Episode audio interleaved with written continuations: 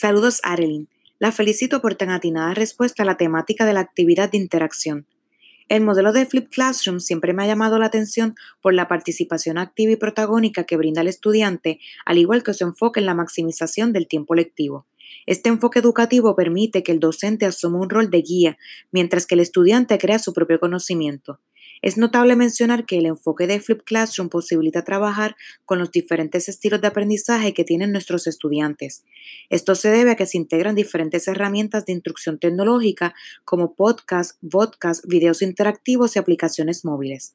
Adoptar este enfoque o estrategia educativa en nuestros cursos puede ayudar a mejorar el desempeño del estudiante en la sala de clases, ya que provee el espacio para una mayor participación estudiantil en las actividades realizadas, proporciona más tiempo para el aprendizaje colaborativo y activo entre estudiantes y facilita la capacidad de pausar, ir hacia atrás y volver a ver los videos, podcasts o podcasts subidos por los profesores o los compartidos por ellos. Debido a la rápida diseminación e integración de la tecnología en el proceso educativo, los docentes debemos incluir actividades modernas adoptando las oportunidades tecnológicas que tenemos a nuestro alcance, con la finalidad de transformar la estructura tradicional del proceso de enseñanza y no limitar el aprendizaje del estudiante.